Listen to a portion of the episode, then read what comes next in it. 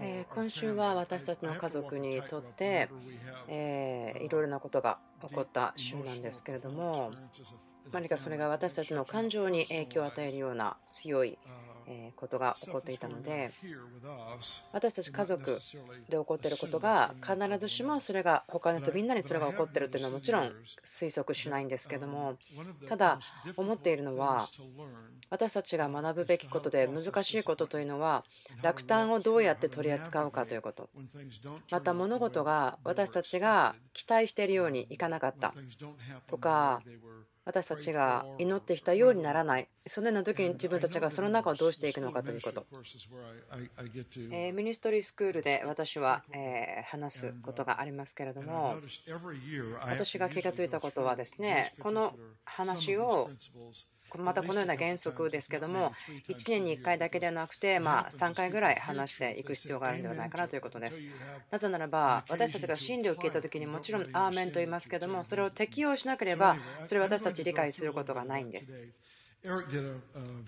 エリックさんが、えーとても上手に分かち合ってくださったことがありますけれども、えー私が何を話したかということわからないかもしれませんけども私の、え1週間前ぐらいですけどもちょうど私の義理のお兄さんが亡くなってしまって、えーそのことを話しました。そして自分朝は礼拝に一緒にいたんですけども自分は、えーその後家族と共にいる必要があるなと思ったのでそこにいたんですけどもいろいろなことを私たちは今その取り扱いを通っています。その話を全部話はしませんけれども話したいことは私たち皆が神様から召されてるんではないかなと思うことです。それは私が個人的に思うことなんですけども私たちが神様から頂いているそのメシア使命それに対しては私たちが2つのことを学ぶまでは完全にそれが成就するということがないんではないかということです。それは自分がミニストリーをどう受けるかということ。それもう一つはそのがっかりしている時落胆している時にそれをどうやって取り扱っていくかということです。そのこと2つのことがその約束が成就するということに対してそのために神様をどう信頼するかということとすごく関わっていると思います。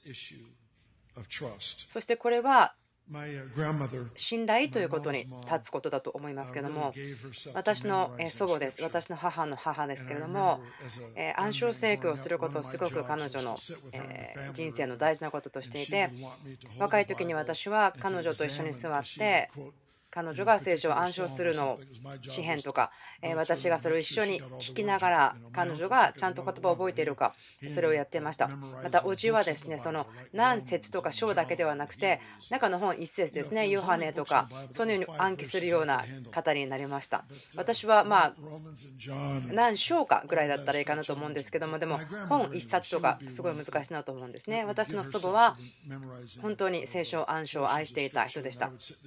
だから自分はよくえーその一緒に聞くということを若い時にしていました。彼女がえーよく印象していた聖書箇所はですね信玄の3章からなんですけどももちろん開かなくていいですけれども多くの皆さんはえー子供の時にサンデースクールとかで暗唱してると思うんですけども心を尽くして主により頼め自分の悟りに頼るな。あなたの行くところどこにおいても主を認めようそうすれば主はあなたの道をまっすぐにされる。はい、えー素晴らしいですね。とてもよくできました。もう一回えー読んでみましょう。心を尽くして主により頼め。自分の悟りに頼るな。あなたの行くところどこにおいても主を認めよう。そうすれば主はあなたの道をまっすぐにされる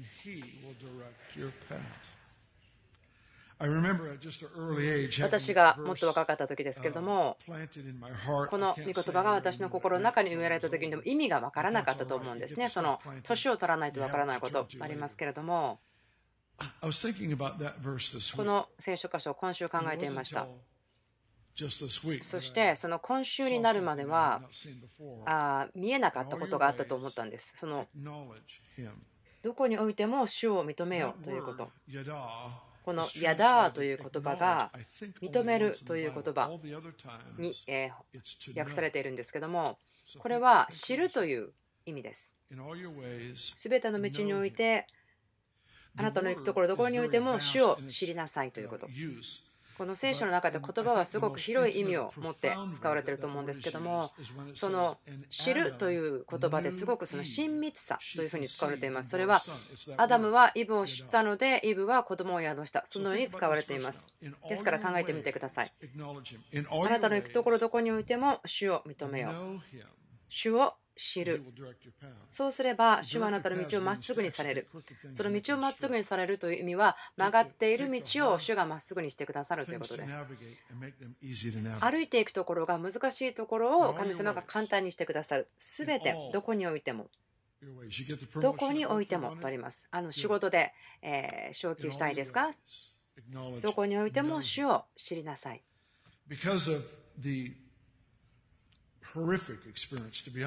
正直に言うと私たちが家族として今経験していることは非常に苦しいことです。そしてまた詩篇の23編のことも考えるんですけどもここはすごく慰めを受け取ることができる場所だと思います。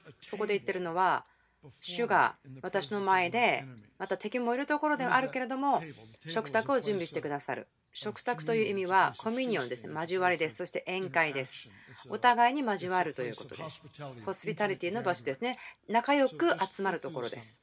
考えてみてください。すべての道において、主を知りなさい。すべての道において、そのようなまた敵がいる中であってもあなたが説明できないし理解できないところの中であったとしてもそのコミュニオン交わりの場所を見つけなさい。それによって道がまっすぐになりますという多くの人々は諦めてしまうと思うんですね。難しさによって諦めてしまう。で、こういうんです。あ、私はこんなことをするために自分でサインしてませんよ、申し込んでませんよ。でも違うんです。あなたが主にはいと言った時に、イエス様をあなたの人生の主としたということですから、もうサインしていることになるんです。神様が非常に苦しい恐ろしいような状態であったとしてもあがなう力というのがすごく大きいので教会はある推測をしたんですね。神様がその難しさも作ったと思ってしまうでも私たちはそのようなところではなくてこの時にその違いを理解をする世代を立てなければならないと思います。これは神様がやってること。神様が作ったこと。そして敵が作ったこと。敵は盗んで殺して壊すために来ますからそれは神様からのものではないです。もちろん言いますけども、神様は病をもちろん用いることができますが、はい、できます。神様は非常に大きいですから。神様は本当に偉大な方ですね。神様の益とされるために全てのことを用いることができるのが神様です。でも、私たちは絶対神が人を罪に導くとは考えないですね。でも、教会はなぜかこう言ってしまうんですね。神はその人を強くするために人を病気に導く。ですから、神様は人を罪に導かないと同じように神様は人に病を与えないと信じています。例えば、麻薬中毒患者の人が解放されました。じゃあ、どんな方たちにミニストリーしてますか？権威が与えられてますか？そうですね。同じような麻薬中毒の患者の方たちでしょう。例えばまたそのポルノを見ることやそのアダルト映画などにその中毒であった方が自由になった時はどこで働きますか？その問題を同じような問題を持っている方たちのことが分かりますね。自由にすることができます。神様の能力というのはすごく大きいんです神様の能力はすごく大きいんですそれは落ちた人を拾い上げて権威を与えて用いることができるあまりにも大きいのでですから御国を理解しない人にはこのように思ってしまうかもしれません。神が後にその人たちを用いるために罪の中に導く。でもそれは本当に真実ではありません。生まれたままの考えというのをこう思ってしまうんですね。恵みを正しく理解することは必要です。パウルはこの問題でもちろん話しています。ローマ書で語っていますけれども、恵みが表されるために罪を犯しましょうか。そのような箇所があります。ここでパウロ語ってますけども神の恵みというのは十分以上にありますと。生まれたままの考え方というのは罪のことを見て恵みがあるから罪を犯そう。そう言ってしまう。でもそうではない。ポイントは神は決して人を罪の中に導くようなことはしませんということです。そしてそれによって後で人を用いるそういうわけではないんです。そしてそれが真実なように神は決して病気を持って人を苦しめる。またその家族を苦しめる。それによって家族が強くなる。そのようなことはなさいません。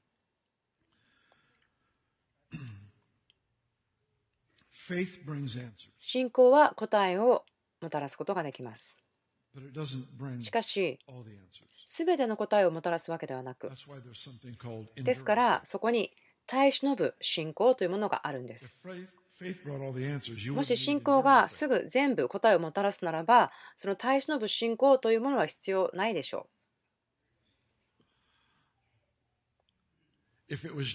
う。もしその信仰ということが自動販売機のように歩いていって正しい祈りを祈って正しいボタンを押したら正しい答えが出るならばそこには耐え忍びなさい。耐え忍ぶ信仰というのは必要とされないでしょう。耐え忍ぶ信仰というのは答えとともにその練られた人格というものを私たちに与えてくれます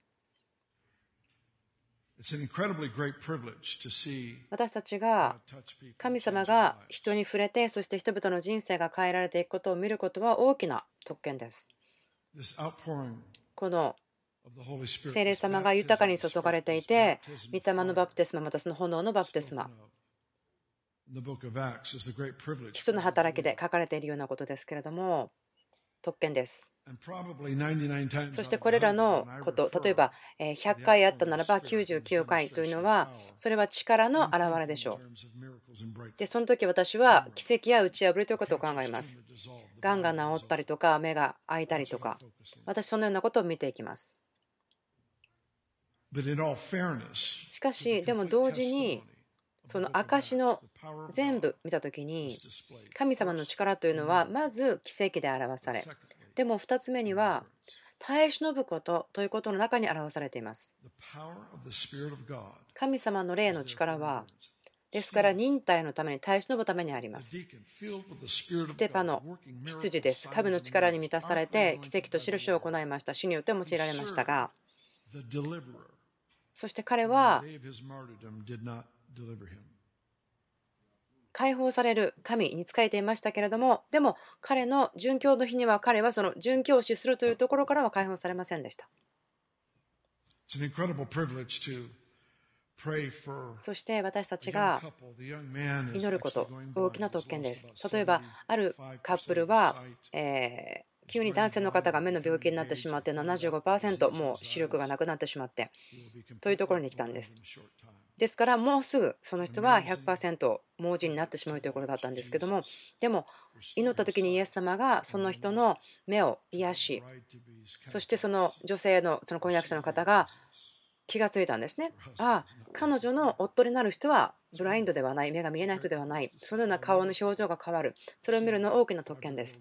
そして5歳ぐらいの女の子が今まで一度も音を聞いたことがない耳が聞こえなかった子が急に見えるようになって周りを見回すようなそのような表情を見るのは特権です。そしてまた大きなメロンぐらいのサイズの種物がよくメロンっていうのはその種物の大きさに使われるんですけれどもちょっとここから話がそれていきますすいません。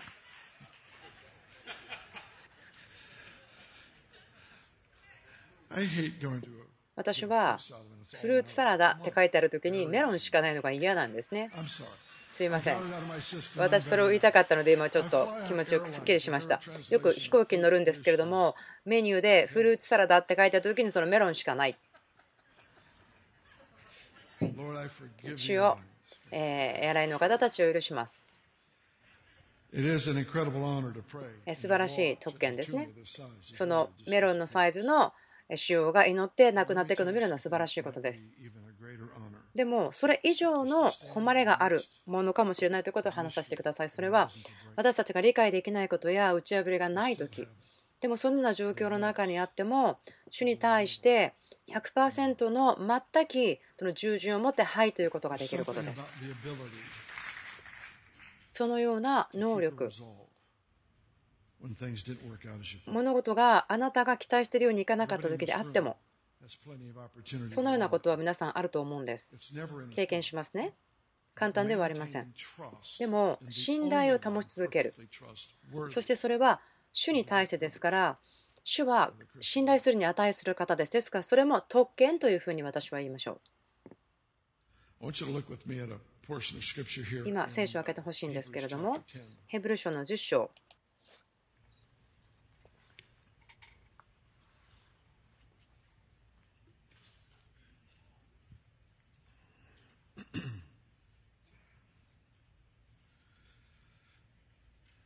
Thing that I love, I, I'm, I'm, I, I tend to be fairly impatient. 私はですね、あの忍耐がないなと思うことがあります。まあ、でも最近年を取ってきて疲れてるので、まあマシになってるかなと思いますけれども。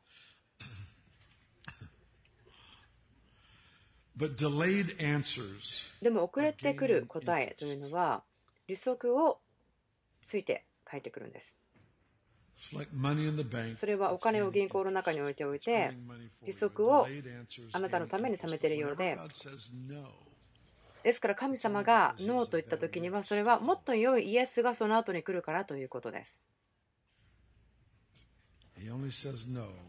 神様がノーという時は必ずもっと良いイエスがある時です。ヘブル書10章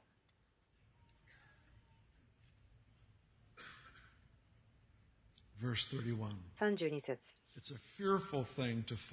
生ける神の手の中に陥ることは恐ろしいことです。これは新約聖書に書いてあることなんですけれども、ある方たちは、その、主を恐れることはもうないんだよというふうに教わっている人たちいるかもしれません。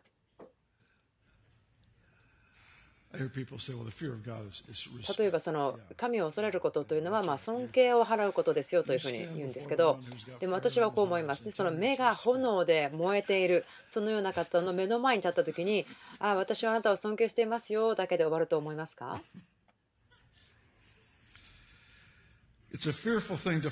生ける神の手の中に陥ることは恐ろしいことです。あなた方は光に照らされて後、苦難に遭いながら、激しい戦いに耐えた初めの頃を思い起こしなさい。人々の目の前で、そしりと苦しみと受けたものもあれば、このような目にあった人々の仲間になった人もいました。あなた方は捕らえられている人々を思いやり、またもっと優れた、いつまでも残る財産を持っていることを知っていたので、自分の財産が奪われても喜んで忍びました。ですから、あなた方の確信を投げ捨ててはいけません。それを大きな報いをもたらすものなのです。あなた方が神の御心を行って約束のものを手に入れるために必要なものは忍耐です。もうしばらくすれば来るべきことは来る遅くなることはない神の力は私たちの中にありますけどもそのあがなう力イエス様の力こういう時があります。その素晴らしい力なんですけども、聞いていないんじゃないかと思うような時があるんです。でもその時にある力というのは、耐え忍ぶ、はいという力です。あなたが思ったことが起こらなかった、祈ってきたことが起こらなかった。でもその時にもはいということ。奇跡を通して見られる力というのは、その耐え忍ぶことということも通しても見られるのです。You get the house that you've wanted to buy. 例えば買いたかったお家を買いました。その瞬間に本当に喜びますね。神様に感謝をします。そしてそこで神様とその交わりの食卓座りますね。そこであなたは神様と宴会をすることができます。祝福とか特権、主から受け取ります。それがあなたの前にあるテーブルです。そしてでもそれを敵に神様は見せているんです。私こう思うんですね。私が毎回神様に、ああ、あなたは愛していますと言った時に、その声を神様が悪魔のですねインターコムにつけて悪魔が聞いているようにさせる。私たちの前にその敵がいる時であっても食卓を準備される。そのお家を買った時、喜びがある時や嬉しい時でまたその家族が亡くなってしまうとかそういう苦しい時でも全てのところで神を知りなさい。それは主と共に宴会をする。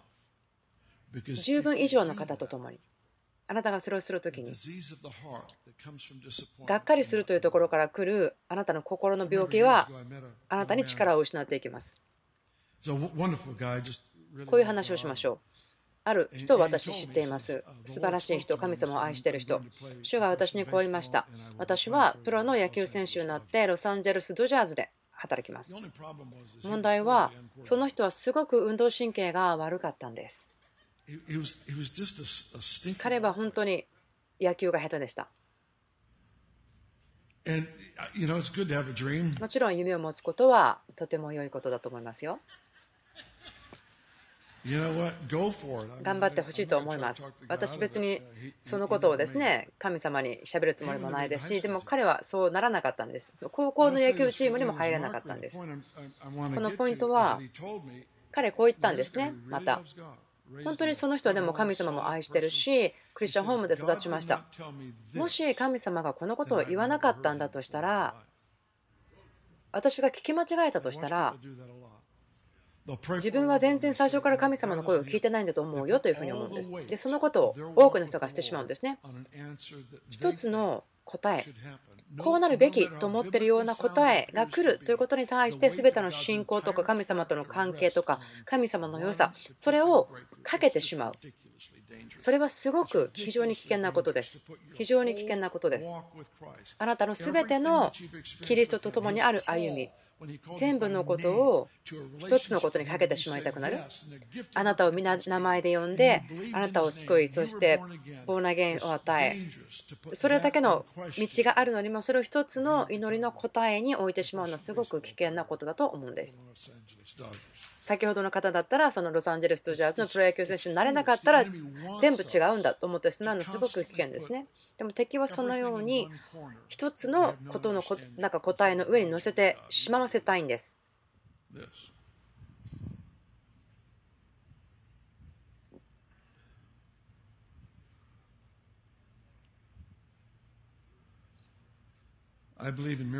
私は奇跡を信じています。そして今日が終わる前にもまたいくつかの奇跡を見れることを信じています。そのようなことなんです。そのクリスさんが予言的に宣言した時に奇跡があった、そのことを信じています、自信があります。でももし私がこれから一つも奇跡を見なかったとしても、もうすでに十分すぎるほどのものを見てきたので、自分の考えは変わりません。ですから自分がどのようにして生きるかということの重さということをあともう一つの予言の言葉もう一つの奇跡もう一つの対面エンカウンターそれに置くことはできません。主は私たちを呼んでいることがあると思うんです。それは打ち破りのために戦うこと、神様の栄光の打ち破りのために戦うこと、それが他の方にとってどのようになるのか分かりませんけれども、私はそのように考えています。時々、その信仰が答えをもたらすことを感じます。経験していきます。でも時々はこのように思うんです。まだ私たちが分からないことがある。隠されていること。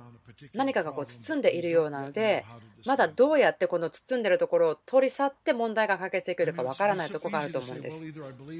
信じるかまたは信じなかったんだ。その白を黒で分ければいいじゃん。そうもいかないこともいっぱいありますから私たち今成熟していて神様が理解を与えていて時々必要なことは違う。宣言すること断食すること告白すること敵が私たちに与えようとしているそのアイデンティティを拒絶すること、いろいろなことがあると思うんですけれども、私がしたいのは、その公式を使えばいいんだというふうな考え方の可能性を打ち壊したいんですね。打ち破りは関係から来ます。神様の声ですね。その息から来ます。共にいつも歩いているそのことからやってきます。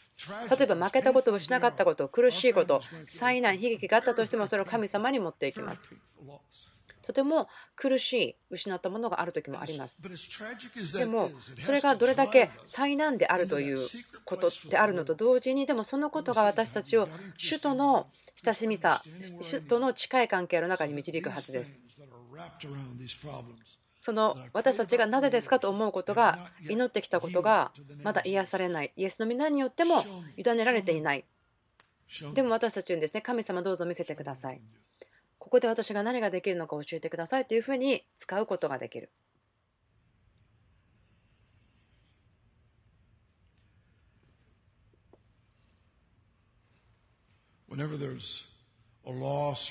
負けたと思うことや残念なことがっかりすることやもちろんそのようなことは皆さん私たち経験することだと思うんですね。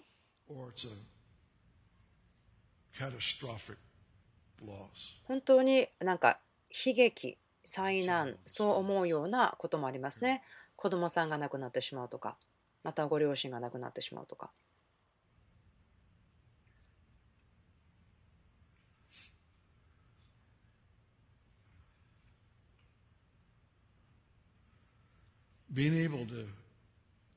でもそのような時にしっかりと立ち。神様に全くその従順を持ってはいということ。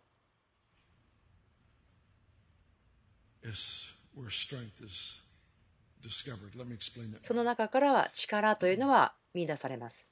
例えば今その苦しいそのような何か誰かが亡くなったとか失ってしまった。もちろん自分のえー、お姉さんとかまたその人たちの孫たちとか。考えますけれども誰も一人として強いということができないと思うんですね。もう全部の力が流れ出てしまった。感情的にも本当にもう流れ落ちてしまった。失ってしまった。そんな感じです。今の家族の中の一人として私自分は今強く感じますということはできない。でもそこで御言葉が言ってるのは私たちの弱さの中に神様の力が完全に表されるということですもう自分の力では何にもできないそれほど弱くなっている時にも神様に信頼する神様に従順を持ってはいということができるそれは地上にある中での本当にとても大きな力だと思うんです。自分の力ではもうどうにもできない、本当に何もできませんという状況の中でも神様には、はいということができる。心を尽くして主を信頼せよ。これはチャレンジではなく、物事が状況がいい時のことではないんですね。この信仰というのは答えをもたらします。耐え忍ぶ信仰というのはもちろん答えをもたらします。ローマ書の8章の28節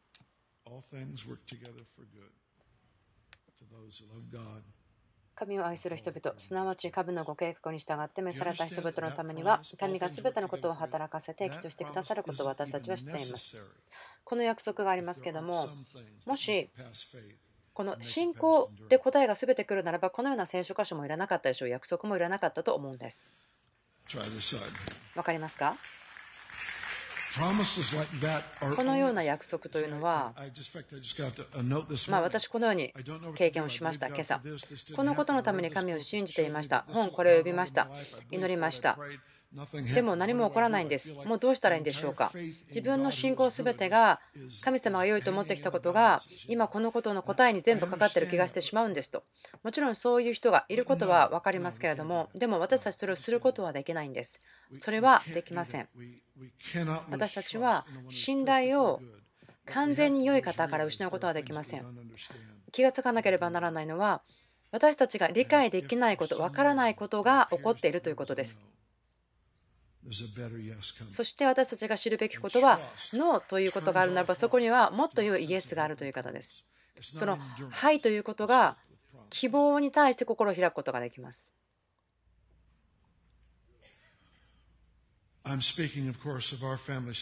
もちろん、えー、自分たちの家族の話をまあ通してしてるのかもしれませんけれども、でも皆さんに予言したいんです。もちろん、私たちみんながですねこのような家族を失うとか大変とかそういうことがありますね。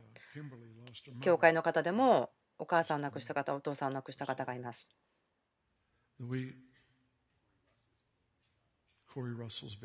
そして赤ちゃんが亡くなってしまった人もいます。それらに対しては答えが私はありませんけれども私が持っていることはそれはその食卓につくということです。神様が食卓を作ってくれました。私もしかしたら敵に囲まれているかもしれませんけれどもでもそこには力がないものが行くための場所があります。なぜならば私はその宴会に近づいてそこにいらっしゃる方は完全に信頼できる方なんです。すべてのことは良いことのために神が用いることができる。そしてそれによって信仰では終わらない答えが来ないところにそのことによって耐え忍ぶ信仰が来ます。最悪の状況であっても。でもそれでさえも神様の栄光のために使うことができる。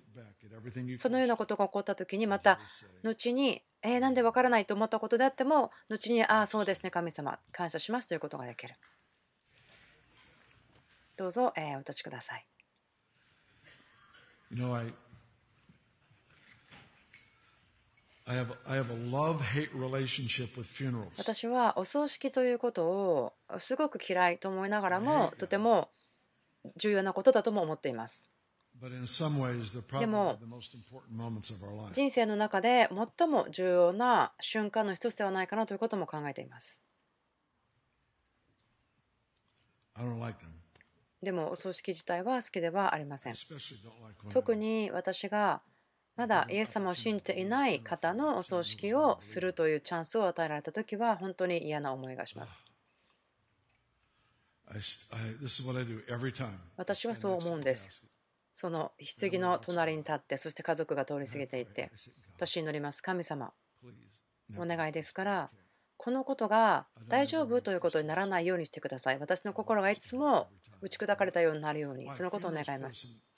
お葬式というのは、その永遠というところと私たちがつながるところですね。今の地上の命は一瞬なんですけれども、永遠というもののが物体があって実体なんです。その永遠というのは、とても助けになります。それは私たちの心の中に正しい価値を持ち続けることを助けます。ですから聖書が言っているのは、愚かなものは神はいないと言いますと。その事実、現実がありますね。もし神様がいないと思ってしまったら本当に無関心になってどうでもいいよとなってしまって最終的には裁きがありますけれども私たちはその永遠につながれているということを覚えているそして将来は私たちの家族の中の人や愛する人たちと一緒にいることができるとですからそのお葬式というのは悲しいけれどもでもお祝いでもあります。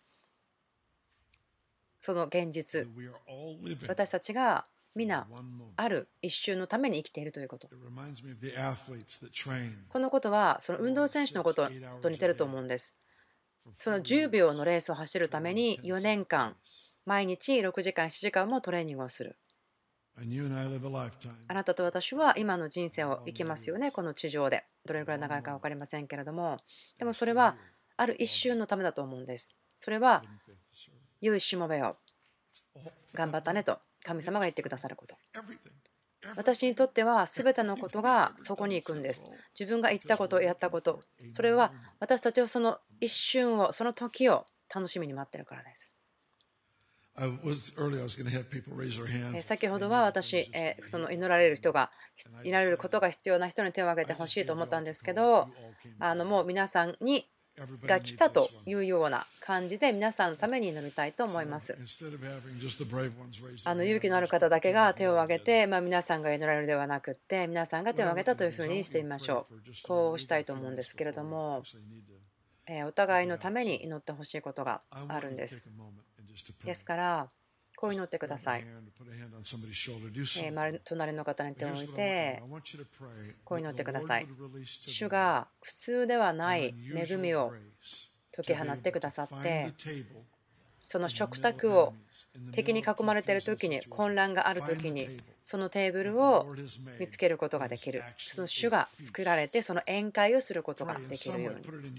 あなたの自分の言葉表現でいいのでどうぞあなたの右の方左の方のためにどうぞ祈ってください。何分間かだと思うんですけどもどうぞ祈ってください。その後に私が祈って朝の集会を終わりにしたいと思います。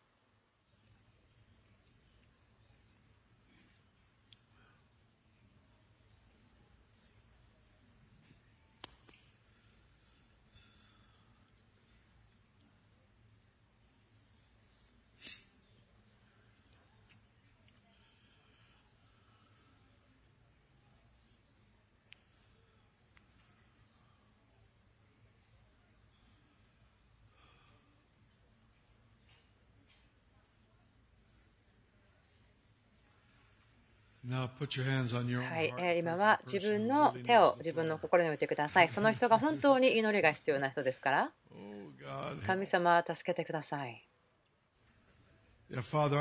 お父さん、祈ります。あなたがチャンピオンを立て上げてくださるように。深い、本当にどのような状況であっても、100%はいと言えることができるように。人々が油注ぎと知恵に育ち今私たちが見ていないものを見えることができる苦しみとか病とかそれらを取り除くことができるようにそのような打ち破りの油注ぎがただただ増加することを今祈ります。主を祈ります。普通ではない能力を皆さんが与えられるように。それは主はあなたがすでに作ってくださった敵の真ん中にある食卓を見つけることができるようにです。主よあなたがそれを敵に私たちに見せている。そして私とあなたの関係が成長することを祈ります。そのためにあなたを褒めたたえます。あなたをそのために褒めたたえます。神様に感謝をしましょう。